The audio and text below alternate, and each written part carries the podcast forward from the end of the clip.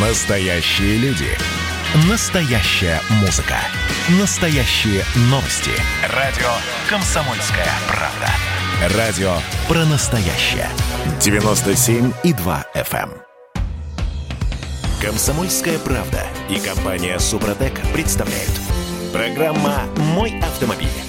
Две трети родителей в России э, не знают, как правильно переводить детей через дорогу, а 80% не знают, где самое безопасное место для автокресла ребенка. Удивительная цифра, а главное, что с ними в итоге делать, обсудим в этой четверти часа. У нас на связи редакторы портала осипов.про Андрей Олег Осипов. Андрей Олег, доброе утро. Доброе утро, дорогие друзья. Доброе утро. Здрасте, здрасте. Пробуксовка дня. Вот эти цифры – это результаты опроса, который проводила компания Hyundai. У них есть такой проект, называется «Безопасная дорога». И вот если компания Volvo, например, ставит цифровые ошейники на свои двигатели, чтобы машины не разгонялись быстрее 180 км в час, то корейцы заходят э, с другой стороны. Они учат детей, родителей безопасному поведению.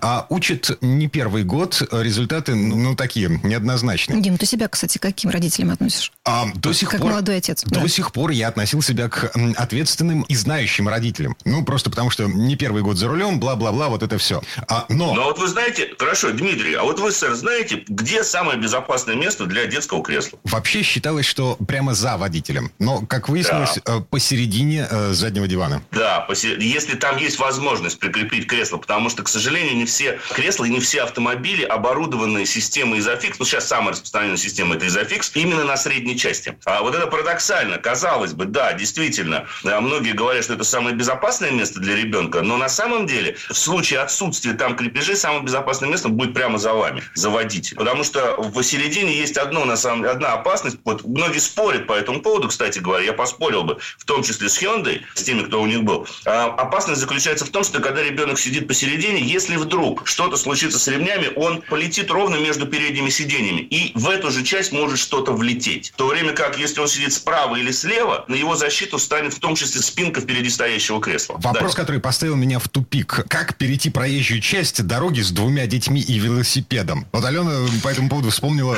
э, э, Загадку про, загадку. да, про волка, козу и капусту. Ну вот на самом деле как не представить, потому что вот велосипед э, двух детей, а у взрослого две руки. Что делать? Ну да, тут на самом деле нужно все-таки э, переложить определенную часть ответственности, придется переложить часть ответственности на ребенка, заставив его прицепиться за вами паровозиком. Либо вы одного будете держать в руке, второй будет за него цепляться, так сказать, э, ли, а в другой руке вы ведете велосипед. Потому что на велосипед все равно куда-то придется деть. Его надо как-то держать. Можно, э, я видел в Голландии, как решен этот вопрос, там дети остаются на велосипеде. Если есть две Вот я об этом и думал. Да, то в том случае сам э, водитель велосипеда спешивается и переводит, собственно говоря, велосипед руками, в то время как дети остаются на велосипеде. Но это опасно, потому что если ты вдруг уронишь велосипед, то падение ребенка с такой высоты, даже если он сидит в кресле, оно может быть достаточно опасно и травматично. Опрос, проведенный Hyundai, показал, что четверть опрошенных хотя бы примерно себе представляет, как переводить э, через проезжую часть велосипед и двоих детей.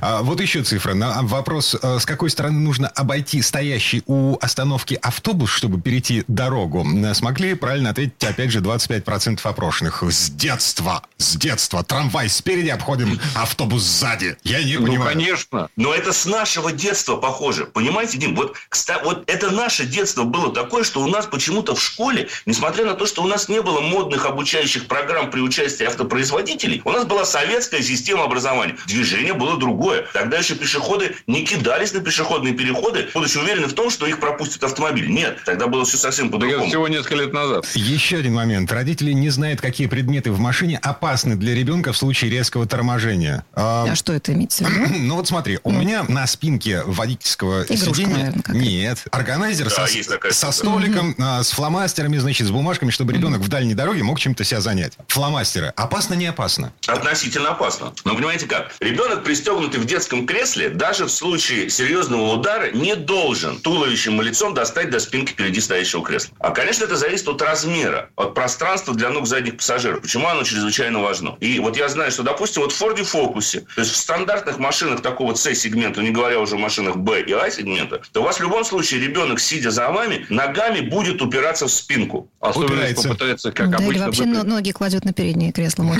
Да, вот, конечно. Особенно, я знаю вот эту привычку, я не знаю, как у вас, но вот мой ребенок очень любит мне массаж устраивать, э, собственно говоря, спины, пытаясь вот упереться и вот выдавливает в буквальном смысле, значит, сам себя придает. Вот это опасно. На самом деле ребенка нужно, конечно же, э, заставлять, чтобы все-таки он немножко опускал, чтобы он не упирался в спи- в спинку впереди стоящего кресла. Но в любом случае, любые объекты, которые там повешены, даже в виде того же самого органайзера, они могут быть опасны, потому что, ну, пластиковый э, тот же самый фломастер, иногда он вылетает с такой силой, что может действительно м, в глаз попасть, То есть самое безопасное, дайте ему пластилин, пусть лепит. Ну, да, пластилин это- Если маленький. Залепит всю машину. А.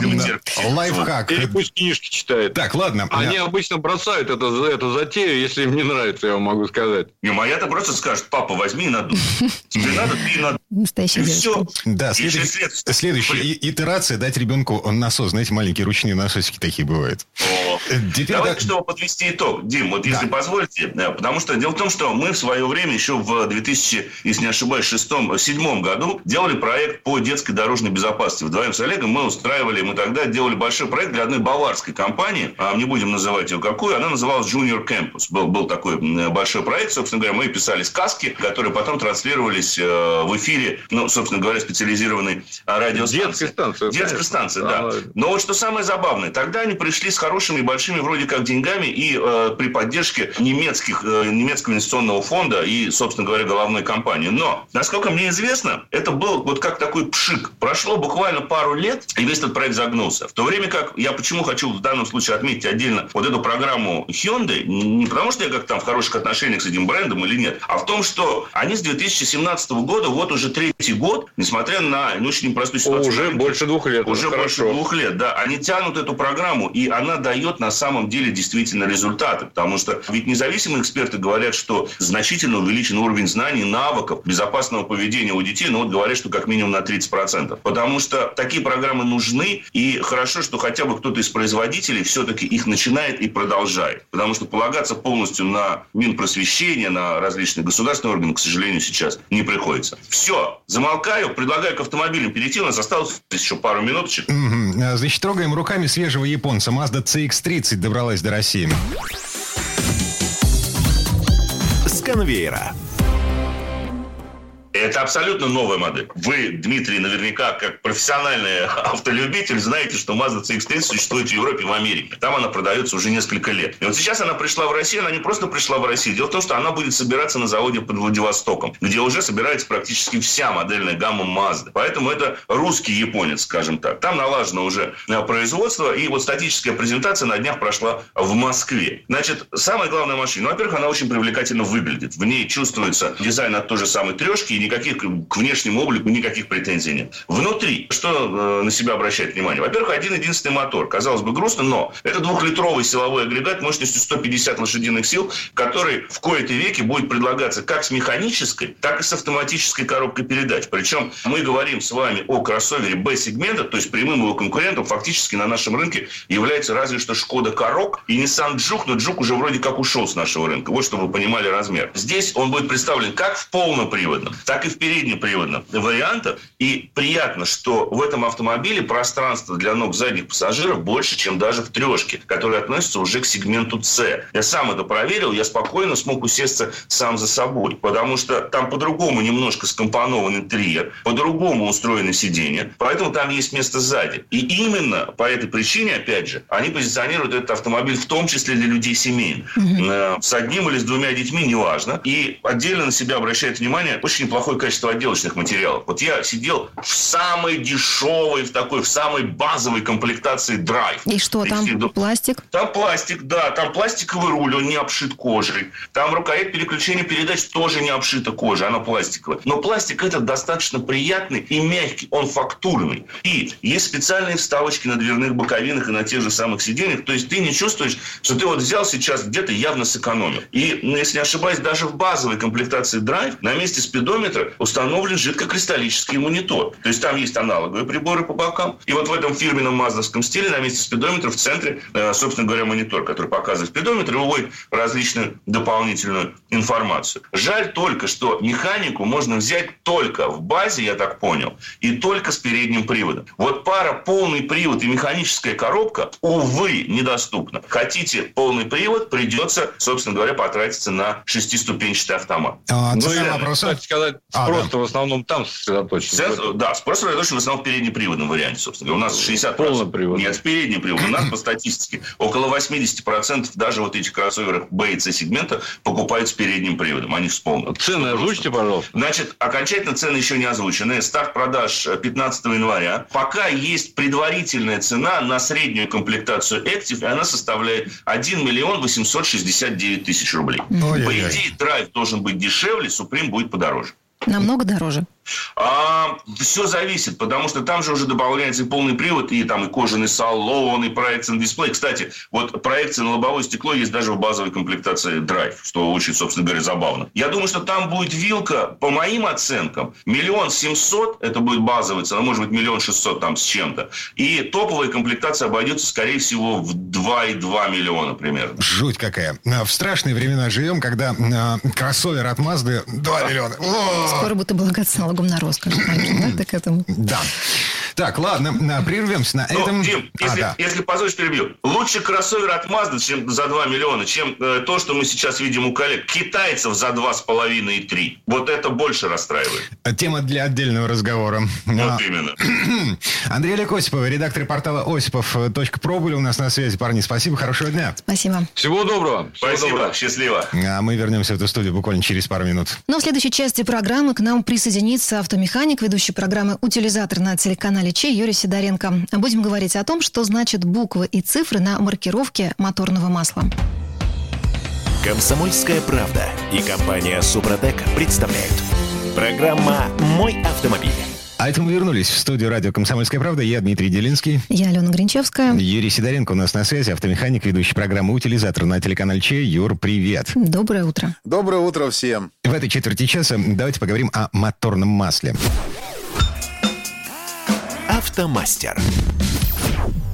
Я вот уже поменялся. Ну, в смысле, ТО прошел, э, перед зимой все нормально. Масло залил новое. А, А ты знал, что ты заливаешь, и какое масло тебе нужно? Или тебе вот что всунули на техсервисе, так ты, в общем, это и залил. Погоди, я, Да. во-первых, приехал со своей канистры. Так. Да. А во-вторых, э, ну, то есть у меня в паспорте, ну, в смысле, в м, инструкции к машине написано 5В30. Ну, то есть ты пошел и купил масло с такой Да, надписью. эм, 5В30. Я не понимаю, что это значит.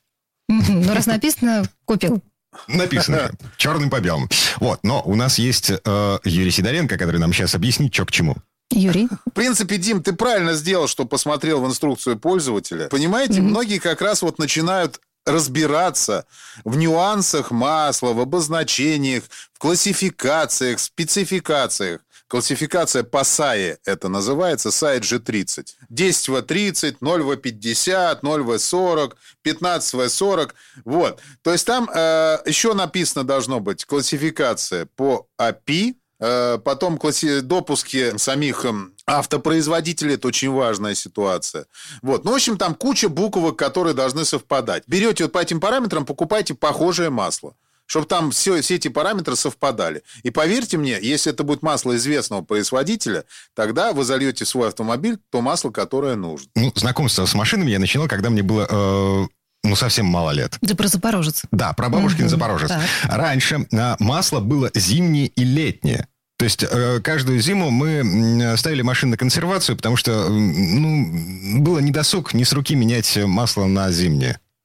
Ну Сейчас да, это, это, это было, естественно, мало того, что довольно-таки сложно, потому что масло надо было купить. Его было фактически э, одно. Ну, может быть, несколько там. Вот я знаю одно, М6-12Г. Сейчас, э, смотри, раньше было зимнее... Сейчас тоже есть зимние и летние масла. С маслом есть универсальность определенная, которая позволяет его использовать... э, а- а- э, а- использовать в среднем климате. Ну, то есть, вот проще скажу, вот если ехать в Антарктиду, туда не стоит заливать всесезонное масло. Потому что в Антарктиде вряд ли когда-то будет плюс. Там желательно залить масло, э, которое будет зимнее, причем самое жидкое. То есть э, это будет, получается, 0В. Вот mm-hmm. если по вот это, то есть 0В, это самое жидкое масло, которое пригодно к использованию. Там даже есть свои, ну, про Антарктиду это я, конечно, э, сильно очень сказал, потому что там, там вообще там свои масла должны быть со своими присадками. Но вот 0В это масло, при, э, пригодное к использованию при морозах до минус 35, минус 30 градусов. Ну, это экстремальный случай, Юрий, Антарктида. Если взять э, Петербург, зимой ну, минус 25, летом плюс 30 может быть. Вот можно использовать либо 5В, 5, 5W, либо 10W. Ну, это все сезонное масло, такое есть. Ну, это вообще сейчас называют зимний, зимний параметр. Угу. Ну, вот все сезонное, оно будет, скорее всего, 5W40. Это вот говорит первый параметр. А второй параметр, например, 40, что масло пригодно к использованию при жаре плюс 30, плюс 40 градусов. Это угу. говорит о, о чем? О том, что при жаре масло не разжижается настолько, что оно раскладывается на составляющие и, по, и перестает смазывать, создавать пленочку на поверхностях трения. То есть она нормально при такой температуре создает вот эту пленку. Вот о чем говорит вот эта аббревиатура по вя... те, э, те, там вязкостно-температурный показатель. Вот так он называется. Угу. Я... У меня когнитивный диссонанс, потому что на, на моем масле написано 5W, и вот непонятно, то ли дефис, то ли знак минус 30. Ну, вот. И когнитивный диссонанс связан с тем, что минус 30. Э, э, ну, то есть, э, это ну, не так, но то есть это... Это, это, это, это дефис, не скорее, не минус. Это дефис. Это дефис. И я, кстати, Дим, это не только у тебя вызывает, потому что народ почему-то считает, что W относится ко второму значению. Угу. Это не ничего подобного. W относится к первому значению. То есть, у тебя, если у тебя написано 5W 30, тогда у тебя получается масло работает от минус 25 до э, 30, да, у тебя? До 30, плюс, 30. До плюс 25. Оно работает совершенно нормально, со все сохраняет характеристики. Офигенно оно течет в мороз и хорошо смазывает в жару. Угу. Вот. Понятно. А таблички с подробной расшифровкой можно найти в интернете легко, непринужденно, чтобы посмотреть, почему, собственно, такая э, разница. То есть написано дефис 30, да, в, в конце вот этого э, цифра буква сочетания. Но на самом деле это не 30 плюс, а э, плюс 25. Ну, это То, просто тоже, как же, бы... когнитивный диссонанс. Смотрите, просто не надо вот это вот брать как температуры. Это mm. значение. Гру- грубо говоря, А, Б, В, Г. Вот А, это там, ну здесь получается, это А, вот это 30, например, это в летнем режиме. Это получается угу. температура от плюс 25, от плюс 20 до плюс 25. Угу. Б там будет 40, например. Это не 40 градусов.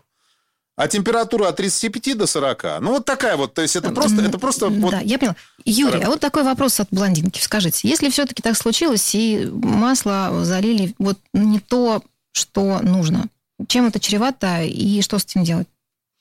Э, ну вот ошиблись на циферку там, условно говоря. Если на циферку ошиблись, ничего страшного в этом нет. То есть, если, например, у, у вас было залито э, там 5В30, а вы залили 5В40, то сильной разницы не будет. Э, будет неприятность, если вы перейдете, например, с, по синтетике на минералку. Вот это будет проблема. Или же, например, вязкость очень сильно поменяете. То есть у вас было, например, 0В, э, ну, например, было 5В40, а вы залили 0В60. То есть это масло, конечно, оно более стойкое, более такое для жесткой работы, но оно более текучее. Вот. И просто-напросто оно не будет правильно смазывать э, двигатель. Объясню mm-hmm. почему. Потому что когда двигатель э, делают, то есть его когда изготавливают, просчитывают толщину каналов, э, расстояние между трущимися деталями. То есть это просчитано на определенную вязкость масла, что она там создаст определенную пленку, то есть вот определенного размера. Если эта пленка станет меньше, естественно, трение будет больше, соответственно, что? Двигатель будет ходить меньше. То есть все очень просто. Э, соответственно, если канал, э, например, маленький, рассчитанный под более текучее масло, а вы зальете более вязкое масло, что у нас, кстати, очень часто рекомендуют в сервисы, говорят, о, да у вас здесь старый мотор, давайте вам более вязкое масло зальем. Этого делать нельзя. Вот, если будет канал э, очень рассчитанный под более текучее масло, а вы туда зальете более вязкое масло. Это все равно, что взять, вот понимаете, взять воронку, да, залить туда воду, вода же быстро через нее вытечет, правильно? А если туда залить сметану? Мухатовская пауза очередная. Ален, ну вот если залить в воронку сметану, вот обычную воронку, она долго будет оттуда вытекать? Ну, думаю, дольше, чем что-то более ну, жидкое. Понятно. Ну, а, по, Алена по никогда не пробовала заливать сметану в воронку. В голову не могло прийти такое, что сметану можно через воронку заливать. Хорошо. Я обещаю э, провести кулинарный эксперимент. Ну, ну что-то густое, если залить более густое в воронку, то есть оно будет вытекать, естественно, хуже. Соответственно, здесь то же самое. То есть, когда производитель делает э, машину, делает мотор, они даже дают свои, свои спецификации, потому что они что-то добавляют в мотор, в его конструкцию, конструкцию этого двигателя. И, соответственно, говорят, ребятки, для этого нужно использовать вот такое-то масло. И пишут это в инструкции пользователя. Там написано, какое масло надо использовать конкретно для этого двигателя. Это называется допуск э, автопроизводителя. То есть, э, ну, как бы он дает свой допуск на использование вот этого масла в этой машине. Mm, то есть, если в автосервисе, вот возвращаясь к тому, что ты говорил, если в автосервисе мне говорят, о, да у вас мотор старый, давайте мы будем использовать э, масло другое, не то, что рекомендовано, а врут. Врут. И мало того, еще неправильно, неправильный совет дают. Потому что лучше от этого мотору не станет. Масло как вытекало, оно так и будет вытекать. Вот, просто э, все рассчитано на определенную вещь. Просто надо, значит, сделать ремонт мотора и поменять сальники. Это, это нормальная ситуация, что со временем сальники изнашиваются. В этом нет ничего страшного. Вот, а вот заливать, например, э, с меньшей вязкостью, иногда приезжаешь, говоришь, слушай, давай мы тебе сейчас зальем, у тебя там было, э, ты ездил 5В40, давай мы тебя сейчас 0В, 0В30 зальем, классное масло будет. Вот это тоже я не рекомендую делать. Если для этого, для этого мотора масло с такими параметрами не было предусмотрено, завода, предусмотрено заводом-изготовителем. Потому что то же самое происходит. Вот то же самое, вот как бы чем жиже, тоже оно нормально не работает. Ну, я же про это сказал. В принципе, вот э, как бы надо заливать то, что рекомендует завод. Если оно откуда-то вытекает, значит, надо устранять неисправность. Все. Понятно. А, Юрий Сидоренко, э, разрушитель мифов, автомеханик, ведущий программы ну, «Утилизатор» на телеканале Че был у нас на связи. Юр, спасибо, хорошего дня. Спасибо. Спасибо большое, всем удачи на дорогах. Ну, а мы вернемся в эту студию буквально через пару минут. В следующей четверти часа у нас Федор Буцко. Поговорим о российских новостях, о новых надписях на водительских правах, о налоге на роскошь для нероскошных машин. Ну, еще о том, почему ассортимент российского авторынка за пять лет сократился на треть. Программа «Мой автомобиль». Хроники Цыпкина. Известный писатель ведет аудиодневник специально для радио «Комсомольская правда». Каждый вечер Александр включает диктофон и записывает свои мысли о самом ярком событии дня. По пятницам в 10 вечера по московскому времени эти хроники без купюры цензуры звучат в эфире. «Комсомольская правда» и компания «Супротек» представляют. Программа «Мой автомобиль». А это мы вернулись в студию радио «Комсомольская правда». Я Дмитрий Делинский. Я Алена Гринчевская. Федор Буско у нас на связи. Федь, привет. Доброе утро. Здравствуйте, друзья. Так, ну что, в этой четверти часа давайте обсудим, что же у нас происходит, э, если не на дорогах, то хотя бы в пыльных коридорах власти, которые решает, что должно происходить на дорогах. Форсаж дня. Итак, э, новости такие. Э, Министерство внутренних дел у нас изменило поправки в э, оформление водительских удостоверений в ПТС. Что это все означает на практике? Эм, и что за изменения там Немного ли там все поменялось, Федор? Ничего принципиально нового, по сути, не появилось. Есть небольшие нововведения, которые я лично целиком и полностью приветствую. Дело в том, что у нас долгое время выдавались права, на которых не написано о том, что это права ни на каком языке, кроме русского. И, соответственно, каждый раз, когда вы, ну, в прошлой жизни, часто никто не ездит, но когда в прошлой жизни вы приезжали а, за границу и хотели там взять на прокат автомобиль, то, в принципе, каждый раз я, например, предполагал, что нет-нет, а вдруг и откажет, потому что на моей, на моей вот этой вот карточке никак не обозначено, что это водительские удостоверения. По косвенным признакам можно догадаться. Там сзади нарисованы машинки, какие-то галочки стоят. Есть моя фотография, есть какие-то там иностранные буквы, но это не было написано о том, что это de conduire или driving license или Führerschein. Ни на каком языке, кроме русского. Соответственно, сейчас э, новая меняется форма водительского удостоверения, все будет такое же, как было, в принципе, но э, в них будет вот эта надпись на французском и э, английском языке. Федор, сразу вопрос, всегда, а нужно значит, ли будет, когда времена изменятся, и нам можно будет снова э, летать за границу, оформлять международные права для того, чтобы там брать тоже машину в пунктах проката? Для меня этот вопрос всегда оставался загадкой. Номинально по там, вот этой Венской конвенции 68 года о дорожном движении мы действительно должны были оформлять какие-то там эти иностранные права. Но я в жизни никогда не сталкивался с ситуацией, чтобы где-то у меня попросили эти самые международные права. Их можно получить в любом а, отделении ГИБДД. Это стоит дополнительно полторы тысячи рублей, если не ошибаюсь. В принципе, можно сделать, но много раз отвечал на вопрос своих друзей, надо ли никогда не могу это сказать. Наверное, то есть на практике они абсолютно не нужны, по крайней мере, в европейских странах. И в США они тоже не требуются.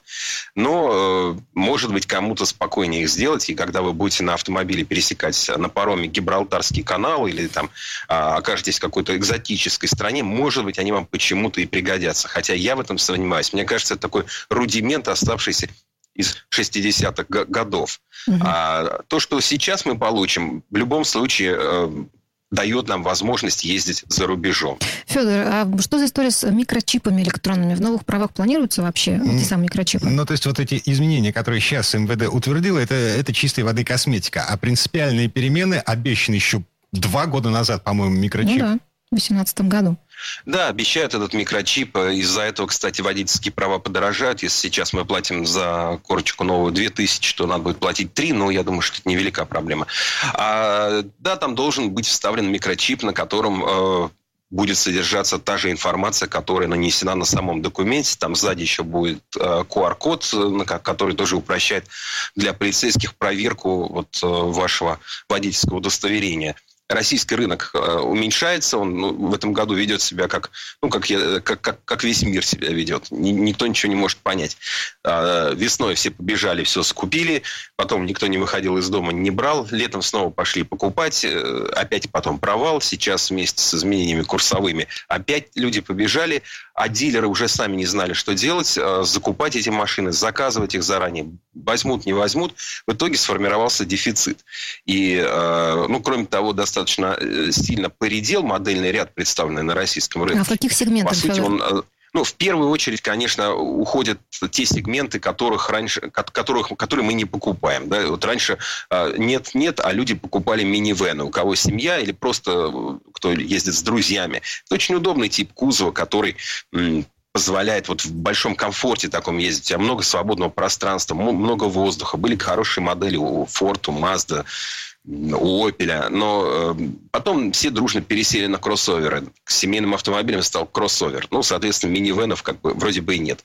У нас э, практически перестали покупать э, самый малый класс автомобилей, автомобили А-класса. Их просто фактически нет. Там остался Kia Picanto, ну, еще есть там условно Матис какой-то там под разными брендами к нам приходящий. И, слушай, ну, у меня во дворе там... стоит Smart, например. Но ну, это, видимо, еще и старых Смарт больше не продается в России, он вообще остался теперь в мире только электрическим, поэтому ну, мы попрощаемся со смартом mm-hmm. уже очень скоро. И как из э, рядом, ну вот вообще в принципе с этим классом автомобилей их почти нет. То есть табуретки на колесах теперь будут только электрическими, и э, там, где э, есть зарядные устройства, э, которыми можно пользоваться в ежедневном режиме. Да, но уходят не только они. То есть у нас, например, ну, там, прекратили продавать э, хэтчбэк Mazda 3. Помните, как он был популярный, как все грезили, ну, mm-hmm. какая классная была машина, и журналисты всегда о нем говорили с восторгом, и целые клубы были поклонников этой модели. Renault Docker, это каблук такой очень практичный, тоже ушел с рынка. Там, э, седан Volkswagen Arteon, недавно еще э, висевший на сайте импортера как э, главный автомобиль, как флагман, тоже прекратить да, Федор, продавать. Но ну, такие, ну, это нишевые сегменты. Примерно... А что касается массовых моделей, с ними что происходит? А с массовыми проблем другая, их просто не хватает. И сейчас, э, если ты придешь в автосалон, скажешь, вот я хочу, там, например, Тигуан в базовой комплектации, то э, с великой вероятностью либо тебе дилер предложит обвешать его всевозможными опциями, которые значительно увеличат цену, а, либо у тебя примут заказ на весну. А вот с весной что будет, никто не знает. И никто не хочет сильно ждать, потому что, ну да, дефицит сейчас. И вот есть вообще напоминать немножко советские времена, а, когда машин не хватало, когда машины только там по карточкам, там, по, по, по каким-то там, не знаю, членам партии, членам профсоюза угу. там, и так далее, да, и ждать надо было долго. Слушайте, а правда, Но, что чтобы менее, в эту очередь попасть, есть... да, Федор, нужно еще деньги заплатить? Я не слышал сейчас угу. от э, каких-то живых людей таких историй. Раньше ведь это была норма. Хорошо, а что делать тем, у кого есть деньги, а он думает, покупать машину сейчас или еще подождать? Вы бы что посоветовали? я думаю, как следует посмотреть вот на эти деньги, да, потому что машина это очень классная вещь. Вот у меня есть один знакомый, который говорит, а, автомобиль, покупка нового автомобиля продлевает человеку жизнь на один год. Ну, он придумал такую вот э, сентенцию, что это здорово. Ну, конечно, не сам автомобиль, а те эмоции, которые вы испытываете mm-hmm. при его покупке. Но, тем не менее, сейчас особенно важно считать деньги и помнить о том, что автомобиль не является инвестицией, это именно трата. Тем более, что если вы покупаете что-то дорогое, то у вас еще э, будет э, налог на роскошь, да, который как подтверждает Федеральная налоговая служба, а, не открутитесь, и даже если вот мы покупали машину, например, за а, там, 2 миллиона 900 тысяч рублей, но она номинально по каталогу стоила 300, вы просто такой молодец, скидку хорошую попросили, то все равно ведомство использует не цену сделки, а цену, которая заявлена в прайс-листе. И у нас этот список уже там почти полторы тысячи автомобилей включает, на которые есть налог на роскошь. Если от 5 до 10 миллионов стоит машина, то тогда уже э, транспортный налог удваивается. Если э, от 10 до 15 миллионов то и так далее, то он может и утроиться. Угу. Причем тоже в зависимости от цены автомобиля разнится срок, на протяжении которого вы будете платить вот этот повышенный дорожный налог. Понятно. То есть, если вы покупаете супердорогую машину, то 20 лет. Если такую 3 с небольшим, то, соответственно, это на 3 года. Федор, а в итоге, есть шанс, дорожный... да, что этот список, э, в который попадают автомобили, которые относятся к предметам роскоши, все-таки будет увеличен? То есть туда пойдет еще больше моделей? Со временем. Да, он, он постоянно увеличивается, и вероятно, что вполне вероятно, что он увеличится скоро. Ну, то есть, конечно, не нужно пугаться и думать, что скоро уже Лада Гранта попадет в список э, значит, для роскошного Федор, налога. у вас какой-то вот, на Ладу ну, Гранта. Вот я слышу уже второй или третий раз. Да нет, это хорошая машина. Это вообще машина. это очень хороший автомобиль. Нет, я как раз э, вот, э, при этом бюджете я готов рекомендовать к покупке Ладу Гранту. Ну, просто Лада Гранта для меня это синоним приличного автомобиля за минимальные деньги. Угу. Так, а, ну все дорожает. Мы помним, что в нашей стране ничего не может подешеветь, ну, за исключением картошки, где-то э, в конце августа, в начале сентября. А, машины дорожают, а э, Федеральная налоговая служба вот этот э, барьер, после которого машина считается предметом роскоши, она его не пересматривает. Он по-прежнему составляет 3 миллиона рублей, и в результате машин, которые стоили дешевле 3 миллионов рублей, со временем становятся дороже 3 миллионов рублей, и у покупателей, ну, в общем-то, выбора нет платить придется.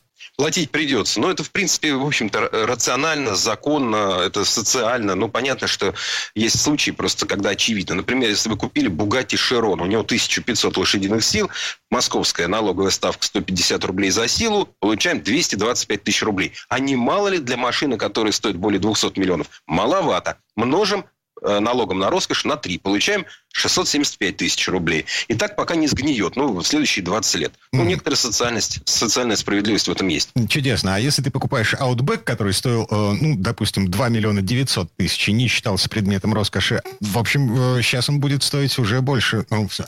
Да. да, он перевалил за 3, за 3 миллиона, и тогда на протяжении трех лет вы будете платить э, транспортный дорожный налог э, с повышающим коэффициентом 1,1. Где справедливость? Ну ладно, отдельный вопрос. А, Федор Буцко был у нас на связи. Федь, спасибо, хорошего дня. Спасибо. Всего, всего вам доброго. Ну а в следующей части программы у нас журналист и летописец мирового автопрома Александр Пикуленко. Речь пойдет о рогатых, о троллейбусах. Этот вид транспорта изначально задумывали для пригородных перевозок, фактически, чтобы возить дачников там, где нет электричек, а теперь он уходит в историю. Программа «Мой автомобиль». Когда градус эмоций в мире стремится к своему историческому максимуму. Когда каждый день — это война и мир в одном флаконе.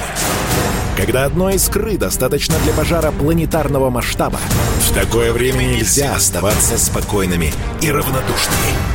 На радио «Комсомольская правда» стартовал сезон высокого напряжения. Высокого напряжения. Новости со скоростью телеграм-каналов. Эмоции на грани дозволенного. Гости с Олимпа и со дна.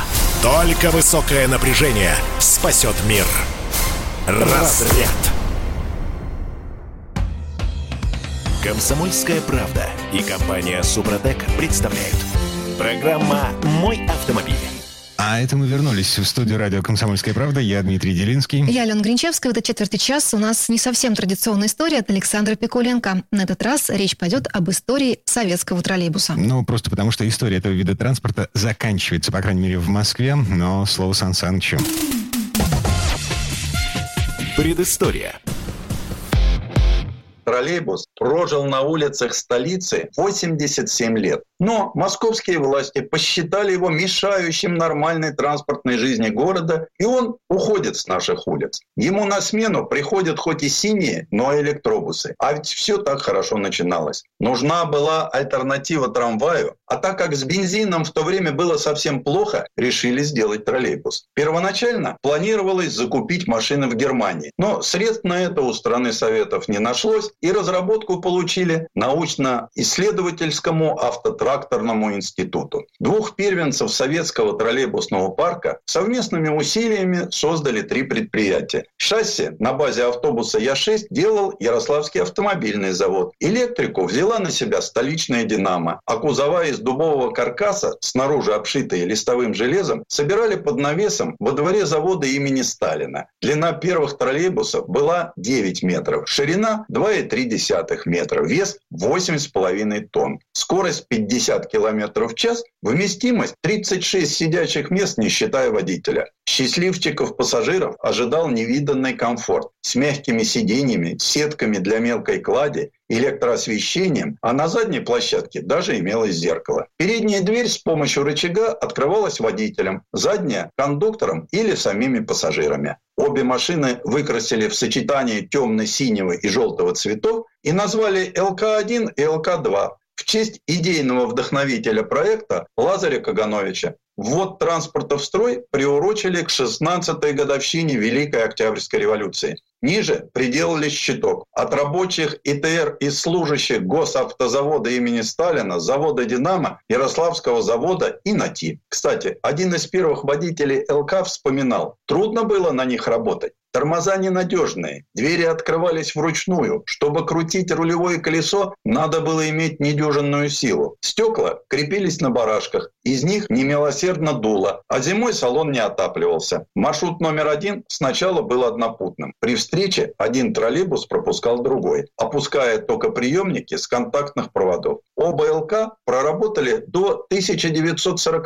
года, затем уступили дорогу более совершенным моделям. Очень важный и почетный госзаказ получил Ярославский автозавод в 1936 Надо было освоить производство массового советского троллейбуса. Делать его пришлось буквально на коленке. Наружные панели кузова выколачивали в мастерской фабрично-заводского училища. Подобойный цех забрали школьную раздевалку, а мелкие части собирали в красном уголке. ЯТБ-1 сразу стал серийным. Опытных образцов просто не было. Задание партии и правительства выполнили в кратчайшие сроки. А через год у британцев приобрели пару трехосных троллейбусов. Один из них был двухэтажный. Когда покупку морем переправили в Ленинград, выяснилось, что размеры гиганта препятствуют железнодорожной транспортировке. В итоге негабаритного англичанина пришлось буксировать до Калинина, где его погрузили на баржу и доставили в столицу. Поработав в сентябре-октябре 1937 на одном маршруте, экзотический британец отправился на Ярославский автозавод. Там после знакомства с заморской диковинкой, за два следующих года выпустили десяток двухэтажных машин ЯТБ-3, которые летом 1939 года стали курсировать по Москве. Один из двух маршрутов этих троллейбусов заканчивался у северного входа Всесоюзной сельскохозяйственной выставки. Специально для них на метр увеличили высоту контактной сети, что создало проблемы для их одноэтажных коллег. Чтобы достать до провода, тем приходилось задирать рога, что ограничивало маневренность и приводила к частой потере контакта. Сложности одновременной эксплуатации разновысоких машин